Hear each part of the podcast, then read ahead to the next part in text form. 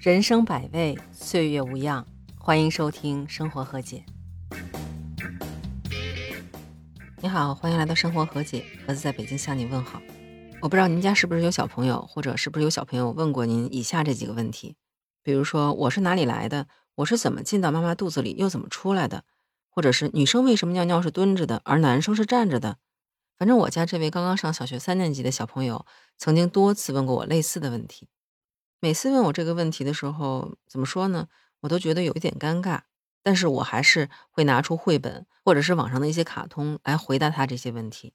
而且我发现每次这种情况下，尴尬的只有我自己，他并不觉得尴尬，而且还很好奇。我发现有一条关于小学性教育的消息也是冲上热搜，引起了很多人的议论。事情发生在最近福建福州一个五年级小学的课堂上。当时老师正在教授如何使用卫生巾，在最后实际操作的环节，问同学谁愿意上前来实际操作一下如何使用卫生巾。那这样有很多同学举手，包括一些男生也希望能上台来实际操作一下。最后这位老师是选择两位男生上台来进行操作，展示给同学们看。结果就是因为他的这个举动引起了很多网友的议论，有些网友就表示很不理解，为什么男生不需要使用卫生巾还要学习怎么操作呢？这不是多此一举吗？当然，大部分网友是表示赞同的。有女网友吐槽自己的直男老公，说她生完孩子以后，让老公帮她贴产后的卫生巾，结果还贴反了，睡了一晚上，流了一床。甚至有些男网友表示，自己确实以为卫生巾是直接贴在身上的，到今天才知道，原来卫生巾是贴在内裤上的。那针对这个问题，老师也给出了他的答复。他说，性教育课实际上是不分男女的，学校也是一直坚持根据不同年龄段开展不同的性教育课程。所以，从一年级到六年级，他们每一个月都有一次这样的性教育课。那他们授课的内容呢，其实是包括很多方面的，比如说人是如何出生的，青春期的身体变化是怎样的，怎么样才能防性侵等等等等。那当天这个课程讲的就是卫生巾的原理和使用，而让男生学习如何使用卫生巾，也是为了让他们能够更尊重女性。那就这一点，很多网友也表示赞同。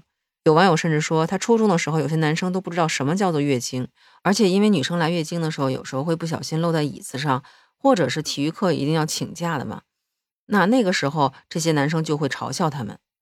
当然，也有的网友直接回复说，这样挺好的，因为这样的话，男生不会觉得很神秘，也不容易出问题，女生也不会觉得很尴尬。这本来就是正常的生理现象嘛，您说对吧？那提起性教育课的话，其实一直以来都在社会上有所争议。大家对他是不是应该进入学校的正规教程，怎样才是一个比较合适的尺度，这些方面都有很多议论。而且就这方面的议论，不仅是国内，国外也有很多。比如说在丹麦吧，有一档儿童节目叫《超级脱衣秀》，就引起了很多的争议。它节目内容是五个成年人全裸站在十一岁到十三岁的孩子面前，进行身体各部位啊，包括生殖器的一些讲解。那这五个人的选择呢，其实有很多不同的。包括肤色、胖瘦、身高、年龄都不一样，甚至还有残疾人和变性人。那这个节目播出以后呢，引起了很多争议。有些人就说这个节目实在太恶心了，性教育本来就应该是家长和学校来介绍的，怎么轮得到这种少年儿童节目用这种低俗的方式来传播呢？也有人觉得根本没有必要让心智还没有成熟的小朋友直接面对成年人的身体，因为这样的话，如果孩子把这种方式当做正常的事去做，以后去模仿怎么办呢？当然也有很多人表示支持，说这才是真正的性教育呢。与其说是遮遮掩掩的，倒还不如大大方方让孩子去了解身体的构成。还有人觉得，毕竟这只是人的身体嘛，也没有人会觉得猫猫狗狗的不穿衣服会觉得很恶心。之所以觉得恶心，是因为咱们都是成年人了，有一定的偏见。另外一位澳大利亚的母亲也录了短视频，吐槽学校在2018年的时候推出的一个叫 Safe School 的性教育计划。他说：“当他十三岁的女儿告诉他学校教他们如何自卫，并且向他们展示阴茎的模型的时候，他都震惊了，表示非常不理解，觉得这简直就是色情化孩子。当地也有很多家长进行游行，要求这一计划赶紧停止。既然国内外的家长对性教育都这么敏感，有的甚至觉得羞于去谈这件事情，那儿童性教育是不是真的必要呢？那我给你讲几件事儿，您看看是不是真的必要？比如说，在去年的六月份，有这么一条新闻。”说是有一个五岁的女孩把蜡笔塞进了自己的下体，不过幸好医生取出蜡笔的时候发现她的阴道没有受损，而且蜡笔本身也被完整的取出了。不过下面这个两岁的女孩就没这么幸运了，她也是因为好奇，所以把一个纽扣电池塞进了自己的下体。结果当医生从她的下体里取出这个纽扣电池的时候，发现这个电池已经发生了泄漏，并且已经产生了比较明显的炎症反应。你以为只是女生好奇吗？其实男生更加好奇。有一个女孩家长就曾经在网上吐槽说，当天她闺女穿的裙子去了幼儿园，结果就收到了老师的一个短信，说建议以后不要让孩子穿裙子。她当时非常不理解。为什么小女孩穿个裙子还有问题呢？结果了解之后才知道，原来是幼儿园有个男生喜欢掀她的裙子，老师为了保护她才不让她穿裙子。您看，因为好奇，小女孩连穿裙子的权利都没有了。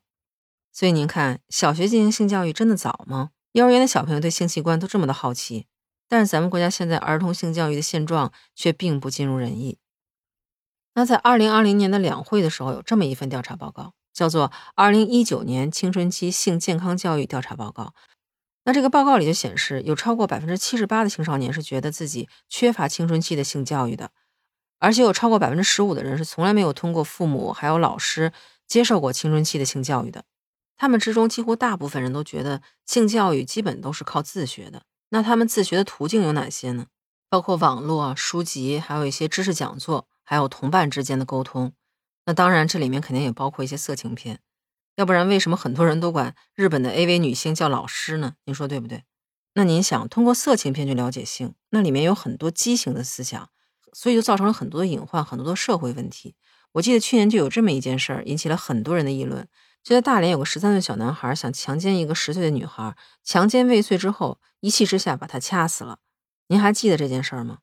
我想这肯定多少都与他的性教育畸形有关系。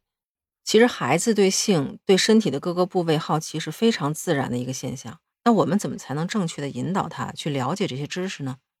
我在网上了解的一些方法，也在这儿跟您分享一下。第一种，大家用的其实都挺多的，利用绘本。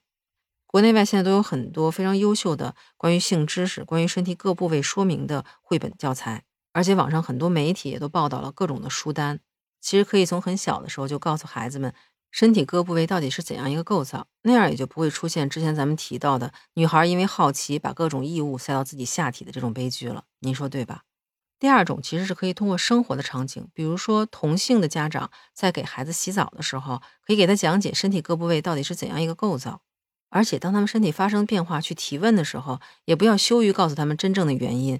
就像咱们小时候，家长经常告诉咱们，咱们是从垃圾桶里捡来的。这样其实会造成孩子一种根深蒂固的错误印象。